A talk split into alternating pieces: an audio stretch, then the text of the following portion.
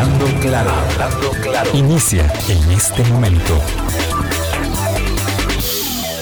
Colombia.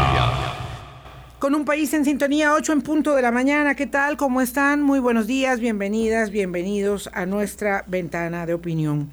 Resulta, eh, por decirlo menos, extremadamente conmovedor escuchar al presidente de Ucrania refiriéndose ante el Congreso, acaba de terminar la comparecencia ante el Congreso de los Estados Unidos eh, respecto de la situación actual del país, ovacionado mm, de pie, como ocurrió también con el Parlamento británico, el presidente Zelensky ha pedido más ayuda, más sanciones contra Rusia, más equipamiento, más ayuda y ha pedido al presidente Biden que se convierta en el líder global de la paz porque no es suficiente para cuidar el propio territorio y la propia gente, dijo, ser un líder de un país en este contexto, en esta circunstancia eh, dramática en la que eh, sigue estando eh, los ojos del mundo puestos sobre Ucrania.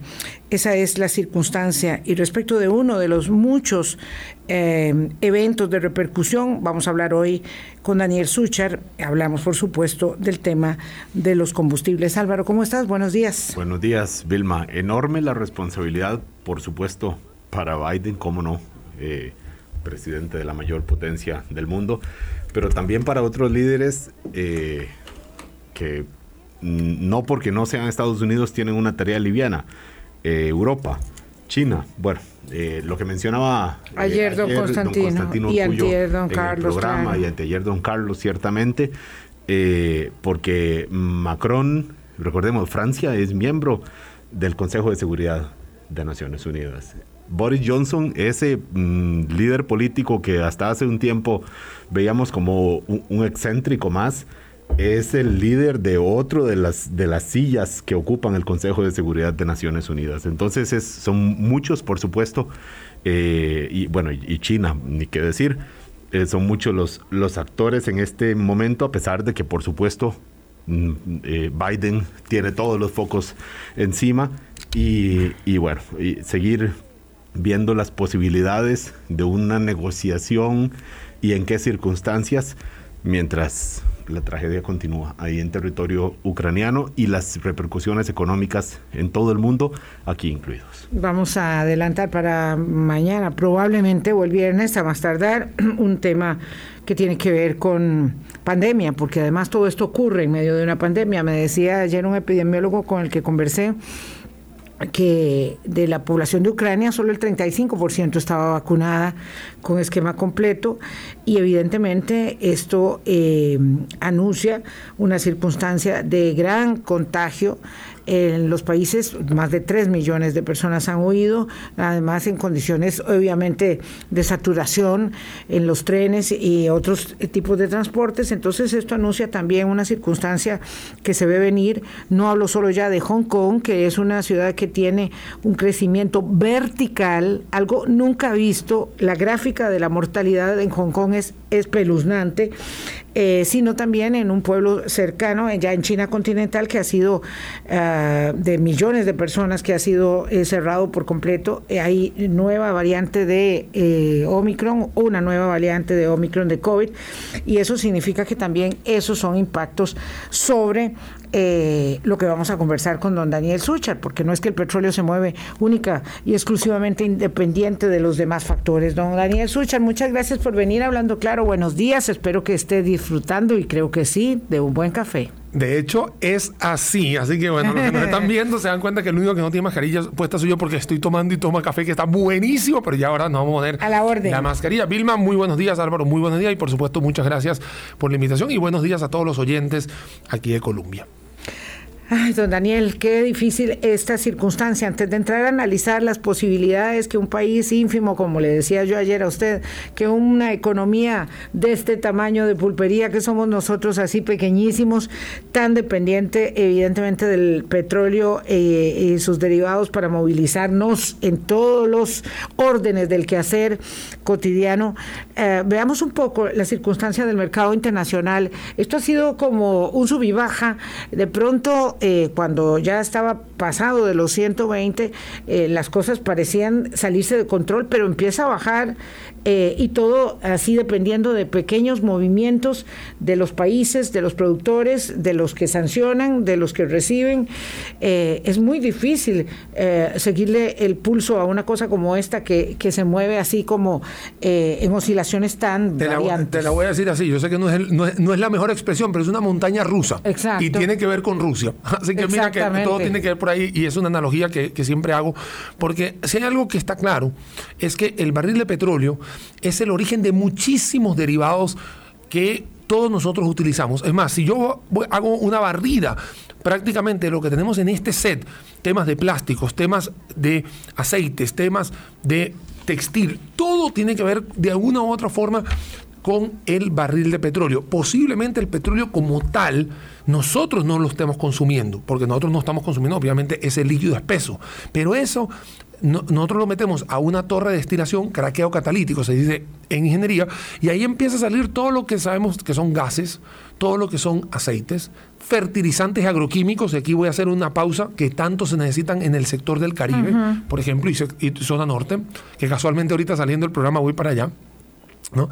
Eh, un tema que tiene que ver con el combustible, pero no el combustible solo gasolina, porque la gasolina posiblemente la usamos nosotros en súper irregular o posiblemente en el transporte público, pero el combustible también es el que mueve los tractores, Claro. mueve los aviones, mueve a algunos trenes, máquinas industriales para producir, digamos, la tela. Entonces, en realidad, el, ay, bueno, y por supuesto no se me puede olvidar lo- el tema de los barcos, que haya una cuña publicitaria, crisis de contenedores, que cuando la estábamos medio viendo bien, se termina de eh, echar para atrás y vuelve otra vez esta tormenta Sí. perfecta en todo esto. Entonces, como les acabo de decir, Vilma Álvaro, es prácticamente un abreboca decir, todo lo que nosotros consumimos hoy en día, en Co- en- eh, no en Costa Rica, digo, en el mundo, tiene que ver con el derivado de petróleo. Y muchas personas también dicen, entonces, ¿por qué no nos movemos a energías limpias? Bueno, porque la transición a energías limpias primero no es de la noche a la mañana y lleva una tecnología que en todas estas aristas que te acabo de mencionar, un avión, no hay cantidad de aviones, Hay aviones que- eléctricos. eléctricos Claro. que puedan hacer, es, que- es como decir Álvaro, apágame los de gasolina, vámonos, bueno, en este caso es turbodiesel, ¿no? Eh, jet fuel. jet Eh, que apágame estos, préndeme los otros. Es que los otros no están, porque si bien existe una tendencia hacia tener un mundo mucho más limpio, sostenibilidad, objetivos de desarrollo sostenible, etcétera, ey, no estamos preparados. No, y se puede ver incluso a escala personal. Nadie, o sea, ¿quién ahora no quisiera poder simplemente enchufar el carro y cargarlo con la electricidad? Pero es que el carro que tenemos es de combustible, eh, gasolina o diésel, la enorme mayoría, por supuesto. No podemos de hoy para mañana decir, eh, bueno, voy a hacer una inversión que es ciertamente fuerte en este momento, además de la actividad del dólar, que esto ya lo, lo comentarás vos también, eh, y, y- y- decir, bueno, ya, ya mañana, o- hoy es miércoles, mañana jueves ya me divorcio de la gasolinera y me caso con el enchufe de la electricidad. Con la electrolinera. Y te voy a contar, Álvaro, algo que, que a veces la gente no lo, no lo ve no lo percibe rápidamente, y es que vamos a, vamos a poner el ejemplo que Álvaro tiene un carro de cualquiera de los dos, diésel o gasolina, y él dice, voy a cambiar eléctrico. Hay dos posibilidades, o te vas a una plataforma digital y lo vendes, el carro que tienes, o lo entregas como parte de pago. Creo que no hay otra forma, a menos que lo tires al río y te deshagas de él, ¿no? Y ese carro que te terminas deshaciendo le va a quedar a alguien más. O sea, Ah, sí, claro. a, a Vilma, vamos a decir que Vilma te lo Sí, compró, sí. o que Vilma se lo compró a la agencia que le cambiaste. Vilma va a necesitar igual del carro. Entonces, estas transiciones, si bien son esperanzadoras para mucha gente cuando vemos de que Noruega en el 2030 ya no va a producir más carros de gasolina. Perfecto, pero en ningún momento te está diciendo que va a quitar las gasolineras porque hay un montón de carros que lo va a tener. Entonces, hay que ir poco a poco pensando a largo plazo. Claro, el problema es hoy. Entonces, hoy cómo podemos resolver, hoy cómo podemos entender, y quería volver al principio de la entrevista. El petróleo es la madre de muchísimas cosas que tenemos y es por eso de que se habla de un año 2022 inflacionario desde el punto de vista externo y que el conflicto entre Rusia y Ucrania lo que ha hecho es ponerlo muchísimo más volátil en estos momentos, puesto que Rusia es un participante muy fuerte, es el segundo proveedor de petróleo mundial después de Estados Unidos, y Ucrania, bueno, y también de gas, y Ucrania es también un país que mucha gente dice, no, es que Ucrania, Ucrania es el, el- el segundo país más grande de Europa. Sí. Aunque no, aunque a veces, es. no- a veces no lo Así creemos, es, ¿no? sí. Y él tiene mucho gas. Y también el conflicto se está dando hoy, eh, vamos a decir, febrero-marzo, donde la mayoría de las temperaturas en el viejo continente oscilan entre menos 5 y 5 grados. Que nosotros en este, en, en este territorio tan lindo y tan bonito, uno dice, voy a ir a Su, agarro un poquitito de 0 grados y me regreso otra vez a 20. Fresquito. Un fresquito y me regreso a 20 grados. Allá no, allá sales a mediodía y estás en menos 5. Entonces, obviamente la necesidad de los combustibles para calefacción Sí. también Aunque vamos papel entrando a primavera a partir del martes eh, 21, es eh, exactamente, es primavera ya en el otro lado. Ya les contaré qué tal se siente Ya el clima cruzando por allá, eh, porque bueno, tengo que, tengo que salir y a don Álvaro se va a quedar Y- y aquí. que al va, va a salir al frito. Bueno, no, en realidad a España, no, no a, la este a la no península este. ibérica, a la península ibérica, España y Ah, ah, Portugal. es- es una extensión de Latinoamérica, Eso, como es, yo. eso es una extensión de, sí, sí, de la de la casa. Este, ahí estaremos eh, unas varias semanas en una en una atendiendo una invitación eh, y bueno, Álvaro se queda al frente de paso. De paso lo anuncio y le agradezco profundamente a Álvaro este eh, el trabajo en un momento tan complejo porque hay mucho mucho trabajo, sobre todo para reportar a las agencias internacionales de lo que va a ser esta noticia. Bueno, tampoco es que somos nosotros el ombligo de nada, ¿verdad? Porque evidentemente somos muy pequeñitos, pero bueno, vamos a eso. Entonces, Daniel, esas circunstancias, ¿verdad? De ser Rusia el primer productor, perdón, el segundo productor del mundo, cuando el que tiene la capacidad, por ser el primero, de aplicar eh, no solo sanciones, sino correctivos a la producción, buscar aliados, hacer liberación de reservas estratégicas energéticas, es los Estados Unidos, pero no suficiente. Digo, en alguna medida, ayer nos decía Constantino Urcullo, se está preparando por si tiene que darle más eh, cantidad de, eh, de hidrocarburos a Europa, de alguna manera poder suplir, y por eso está buscando también reservas en todo acá, lado. acá hay un tema muy, a- aquí hay un tema muy claro y es que eh, Constantino obviamente es, es- es- es un señor increíble en este tema de geopolítica Claro. y me voy a agarrar un poquito de, su- de sus palabras porque esto más que la economía es un tema de estrategia De y ajedrez geopolítico Claro. porque eh, si bien es cierto a nivel económico si sube el petróleo sube prácticamente todos los derivados cosa que acabo de mencionar acá también hay la posibilidad de hacerlos bajar y te voy a contar que en dos veces en la historia, en el año, dos- en el año 1973, cuando fue la guerra del Yom Kippur, y en el año 2008, cuando fue el tema de la crisis inmobiliaria, y vamos a poner uno más, 2014, Estados Unidos dijo, hey, yo, voy a abro, yo abro el chorro de petróleo y bajo esto porque me da la gana, ¿no?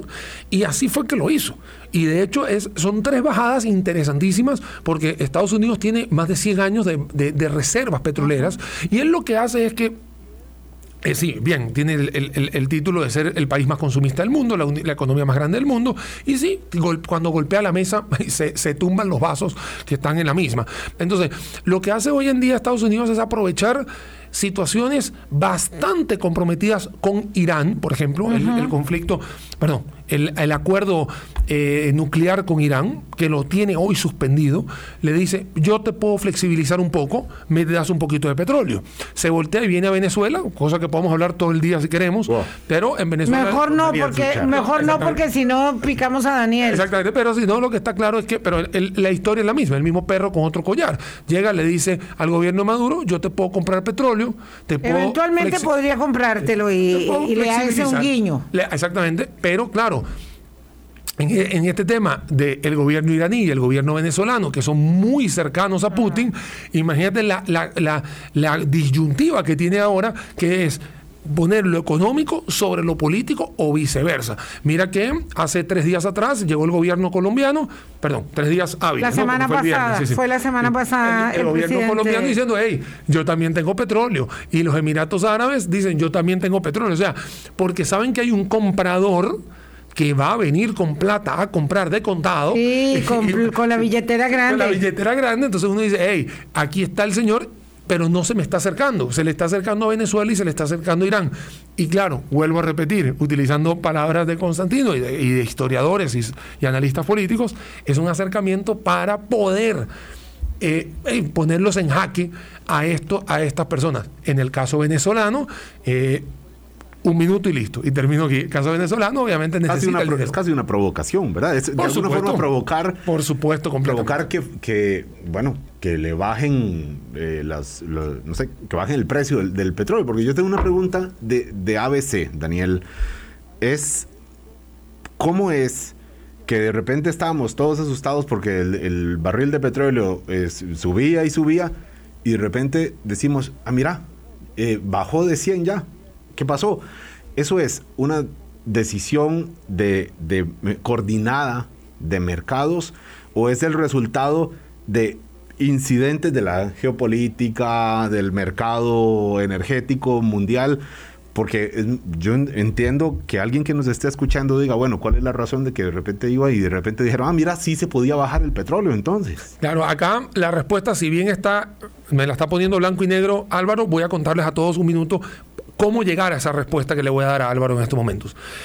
Hay un tema que se llama la curva de oferta y demanda. Eso quiere decir que cuando hay mucho producto, la gente empieza a bajar los precios.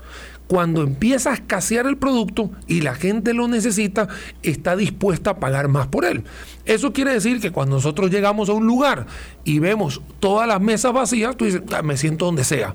Pero cuando ves que todas las mesas están llenas, tú eres capaz de pagarle a alguien para que te abra un puestico. Eso es algo, es una analogía que estoy haciendo, académica, para llegar a la, a la respuesta que le voy a dar a Álvaro.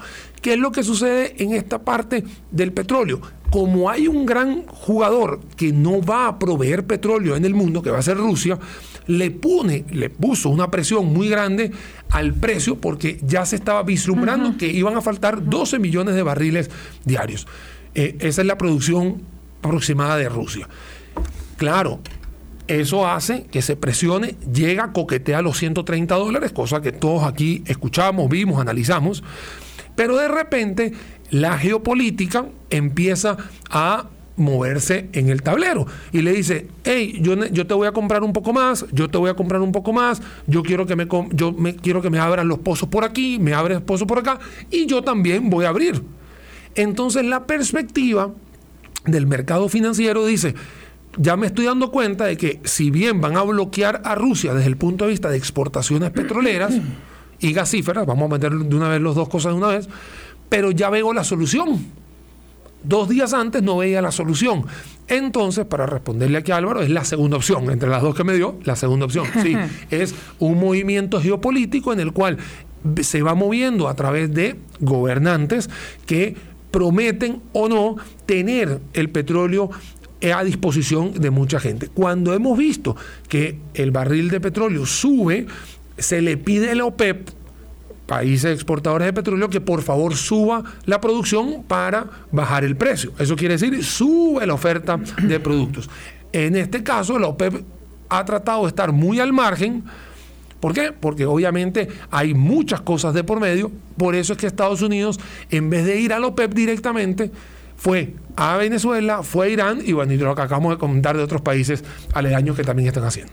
Son las 8.20 minutos de la mañana. Vamos a hacer una pausa. Conversamos con Daniel Suchar, que es analista financiero y que mm, conoce del mercado, mm, particularmente del mercado de el petróleo, así que con él vamos a ir. Y me pide aquí una querida amiga, por favor, que el invitado hable un poco más despacio, porque cuesta mucho seguirlo.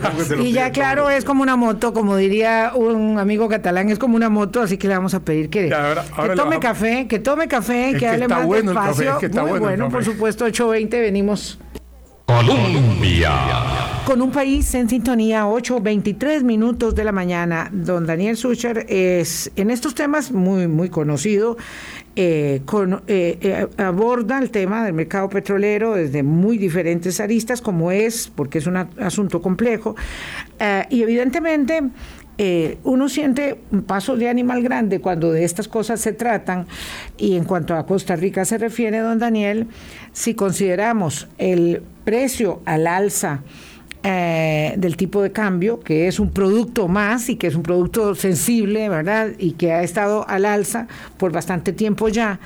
Y además, eh, lo determinante que resulta Recope en la compra de divisas para la adquisición de los combustibles, eh, lo cierto es que mm, el asunto va de más, porque entonces hay eh, varias repercusiones en, el presupuesto del país y en el presupuesto familiar.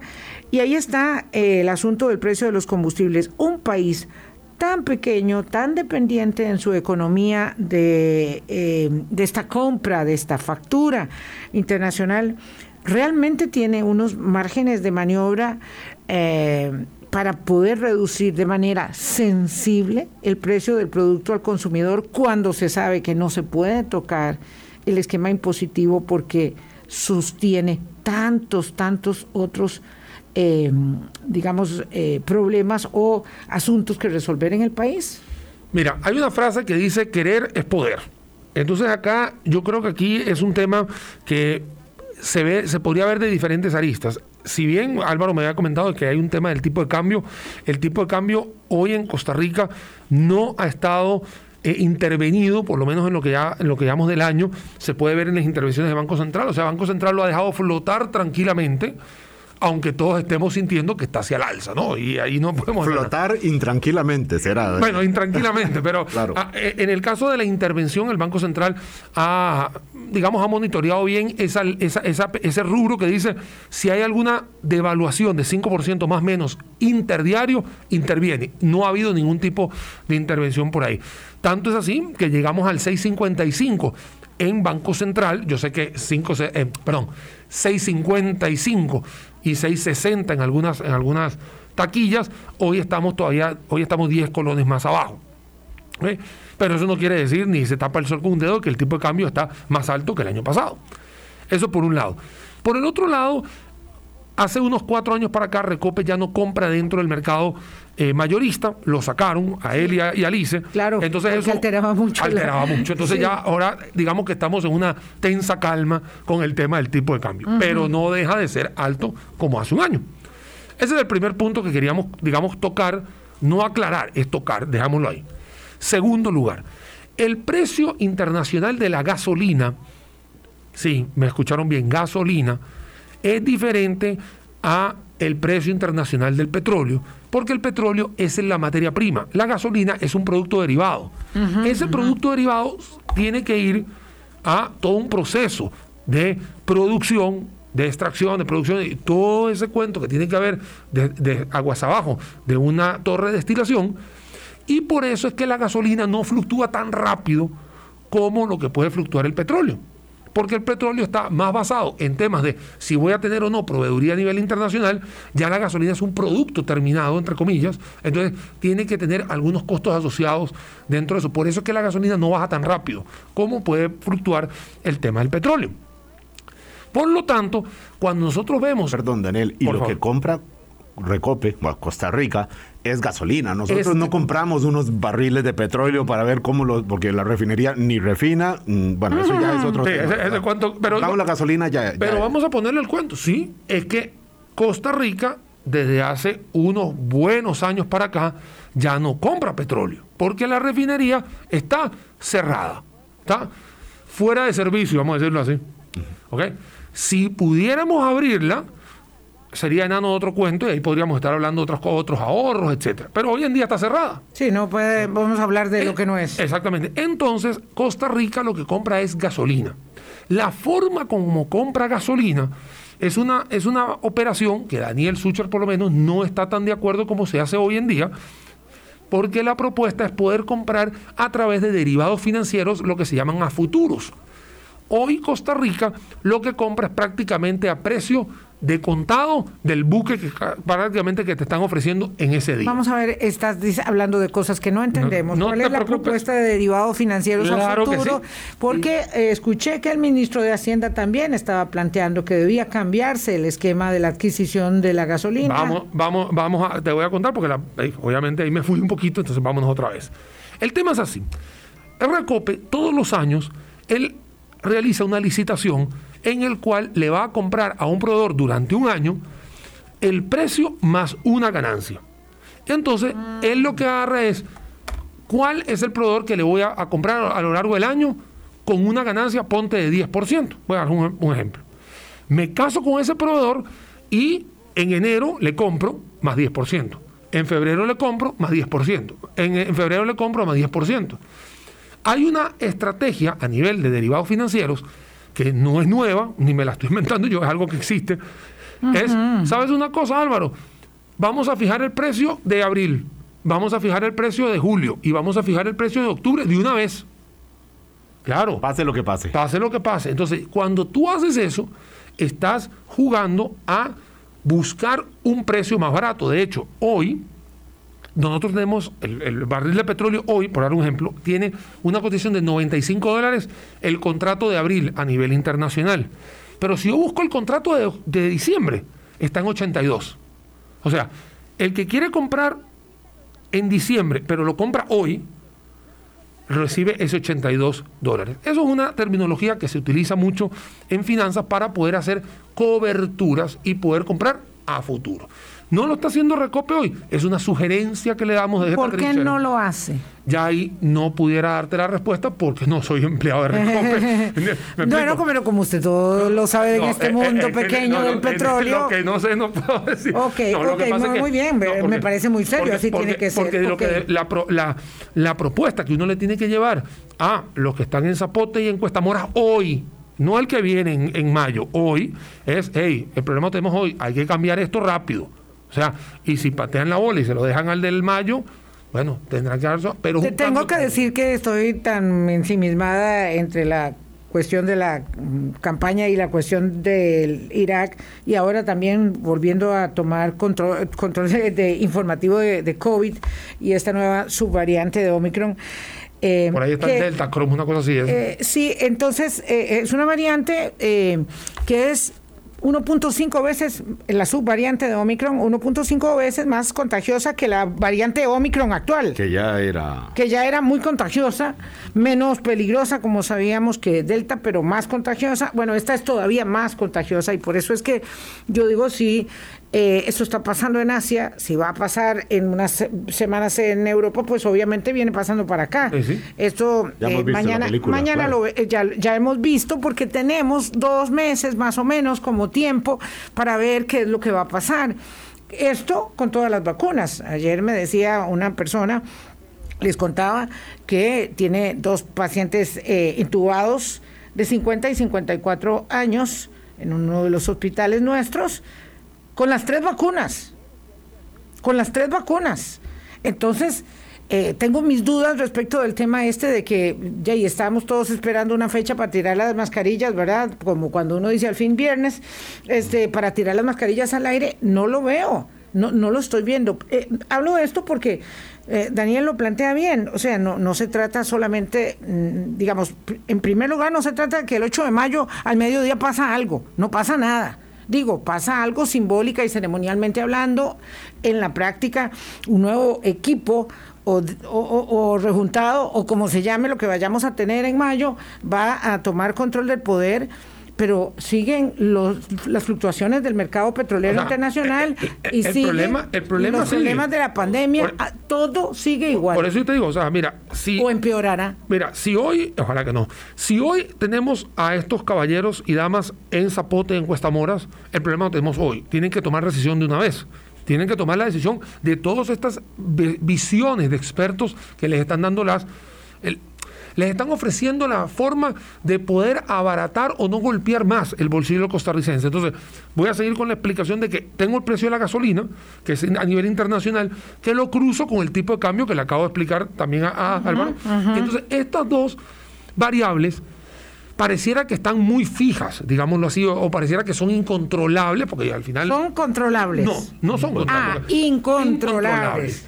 Entonces después me vengo para acá y digo, ok, yo tengo acá en Costa Rica un señor llamado Impuesto Único al Combustible. No voy a hablar de la historia porque después dicen que, que hablo bien o mal de un candidato. Son, son cinco, son cinco impuestos, digamos, donde se este, eh, amalgamó el impuesto único de combustibles Sí. porque la estructura, como somos capaces de hacer todo bien enredado, la habíamos ido complicando. Ahora hay un impuesto único a los combustibles tienes que financia muchas tareas. Este im- impuesto único al combustible, para que hagan una radiografía, tiene un 66% a la Caja Única del Estado, un 29% digamos para lo que es el, el- el Consejo Nacional Vial, ahí obviamente hay una estructura de ramificación de municipalidades, etcétera. 29 Sí.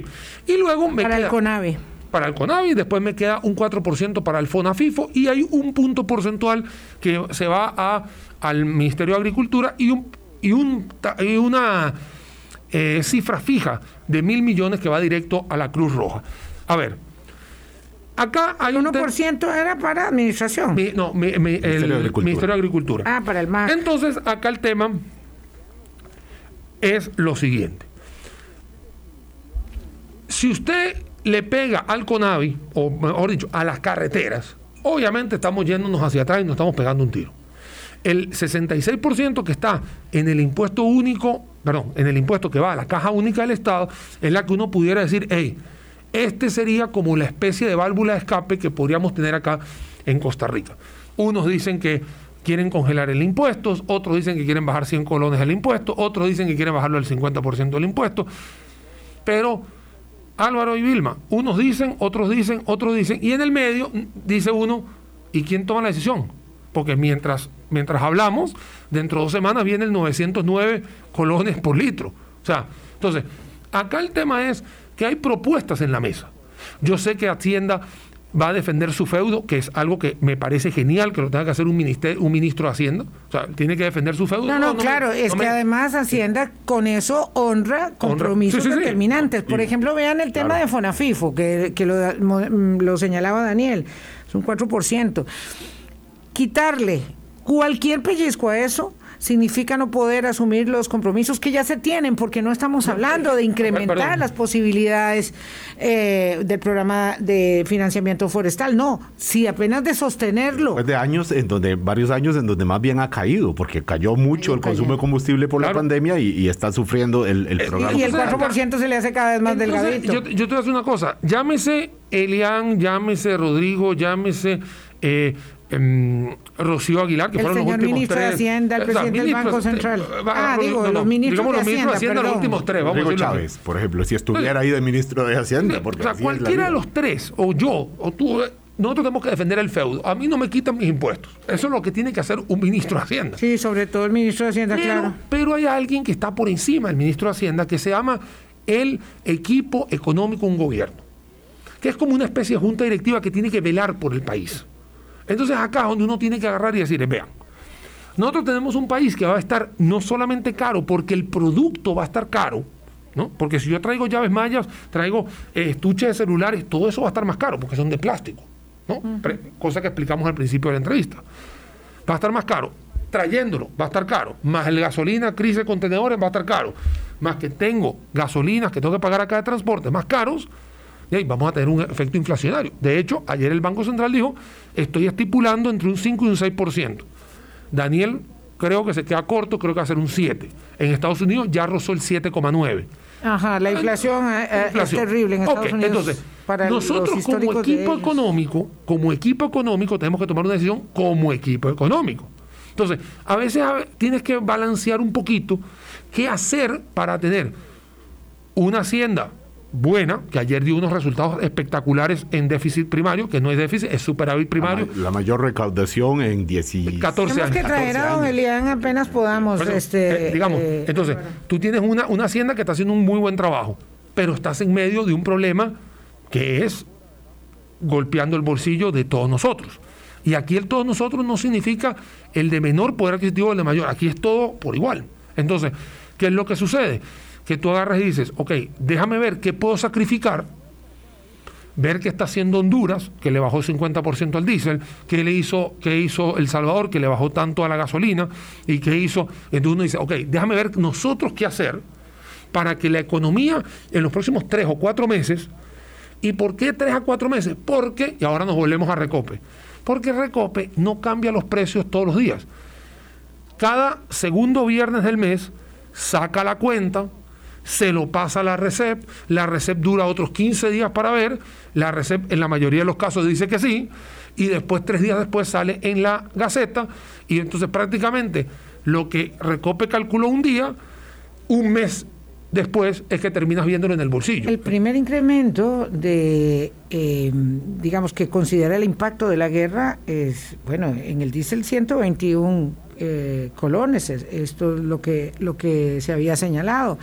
Y este es un incremento que ya pone Uh, voy a decir esto con todo respeto porque no quiero herir las susceptibilidades y aquí todo se, se toma muy a pecho. Eh, la verdad es que lo primero que dicen es que, es, que, es que ya van a quebrar, es que ya van a cerrar. Y yo sé que hay temor real. Este, los transportistas de los autobuses este, que ya van a quebrar las primeras y yo sé que hay susceptibilidades enormes en el, en el mercado, ¿verdad? Eh, y que tienen que cada uno, como decía Daniel, proteger su feudo, pero bueno, yo creo que hay que tomar esto con tranquilidad porque si no... Uh, eh, nos llenamos todos de pánico, los dólares son muy nerviosos, eh, eh, los, los, temas relacionados con el petróleo también generan mucho nerviosismo, entonces hay que tomarlo con un poco de calma, respirar y ver exactamente qué es lo que se va a hacer.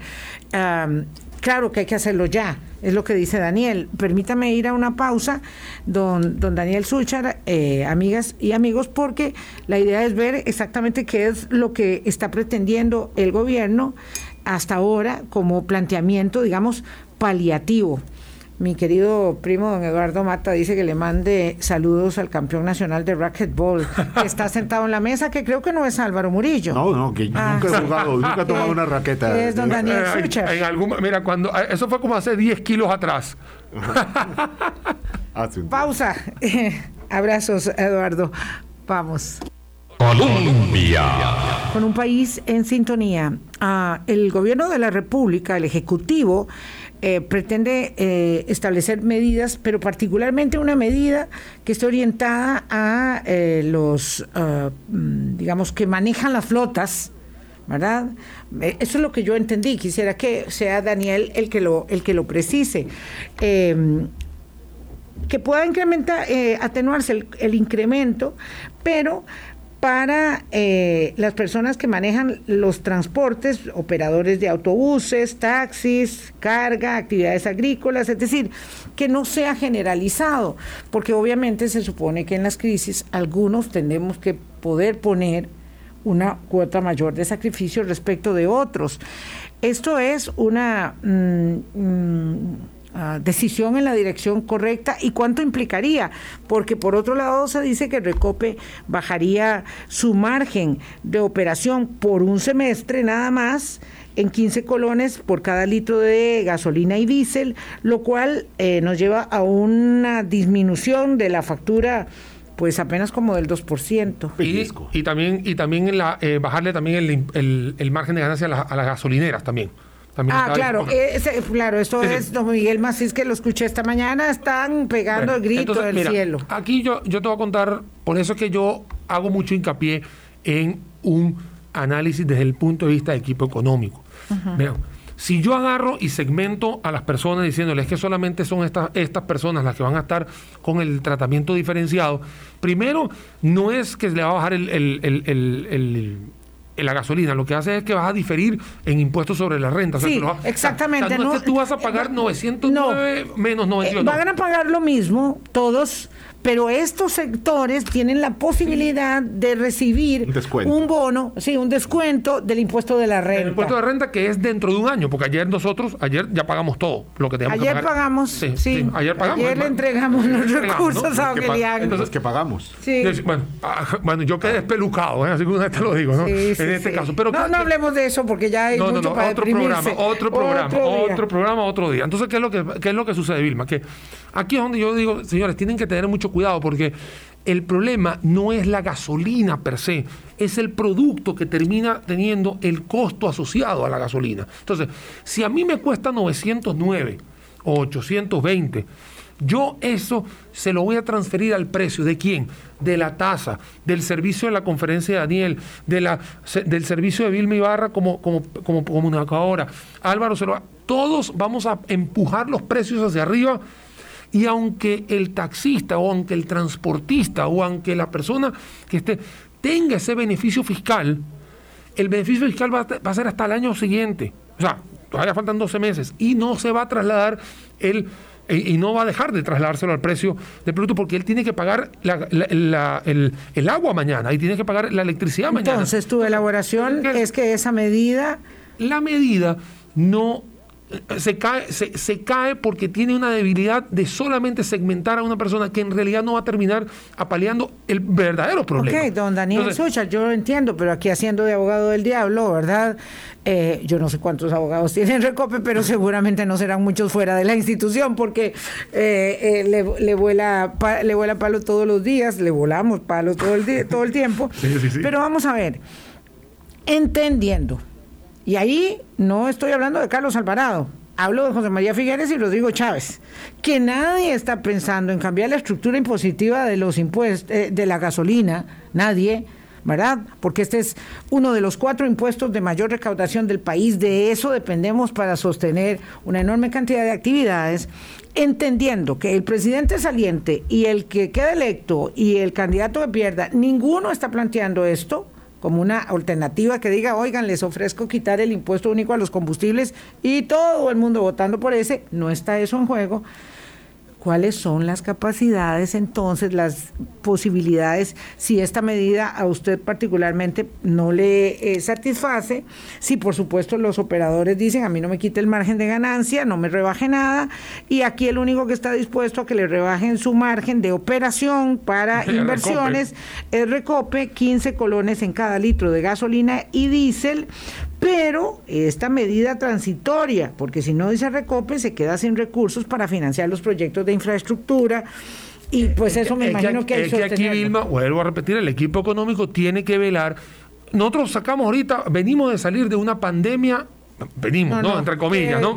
De una ola. De una ola. Una ola más. De una ¿Qué ola. con esa ola? Mira, esta ola me da, y, y, ustedes me corrigen, ¿no?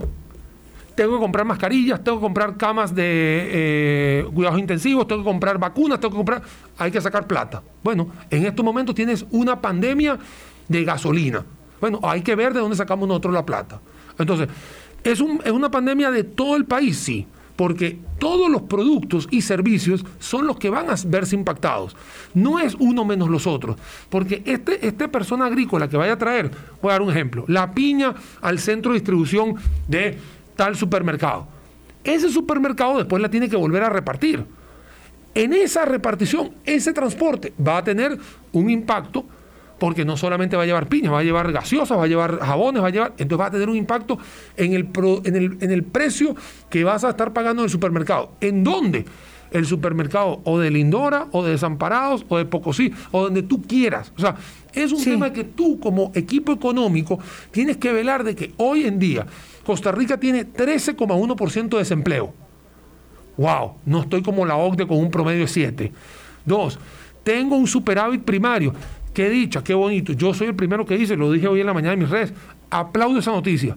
Pero si el superávit lo voy a tener que utilizar para paliar un problema económico dos, dos meses, tres meses, son decisiones del, del, capitán del barco. O sea, el, barco zarpa y la marea te puede cambiar. Entonces, si bien en algún momento estaba muy tranquila la marea, económicamente hablando, porque venimos de la pandemia, seguimos en pandemia, una ola, como dice Álvaro, yo también tengo que defender, tengo que decidir cosas. Que me hubiese gustado no tocar esa plata, que tengo que ver cómo hago para bajar, que no tocar el impuesto. Eso era cuando estaba tranquila la marea. Ahora no está tranquila la marea, hay países que están tocando sus impuestos, hay países que están subsidiando gasolina, hay un, porque no es un producto eh, vamos a ver, claro, por supuesto. Y, y, yo, lo, entre las noticias que estaba viendo ayer, esto lo está haciendo Suecia. Pero claro, el margen de maniobra que tendrá Suecia para bajar el impuesto de los combustibles, porque impuesto de combustibles tiene todo el mundo. Todo el mundo. Sí, sí, no, todo el mundo tiene. Entonces, claro, no es lo mismo el margen de maniobra que tiene Suecia para bajar el impuesto de los combustibles que el que tendrá Guatemala, que también lo está valorando. Yo, voy a decir una cosa, Vilma.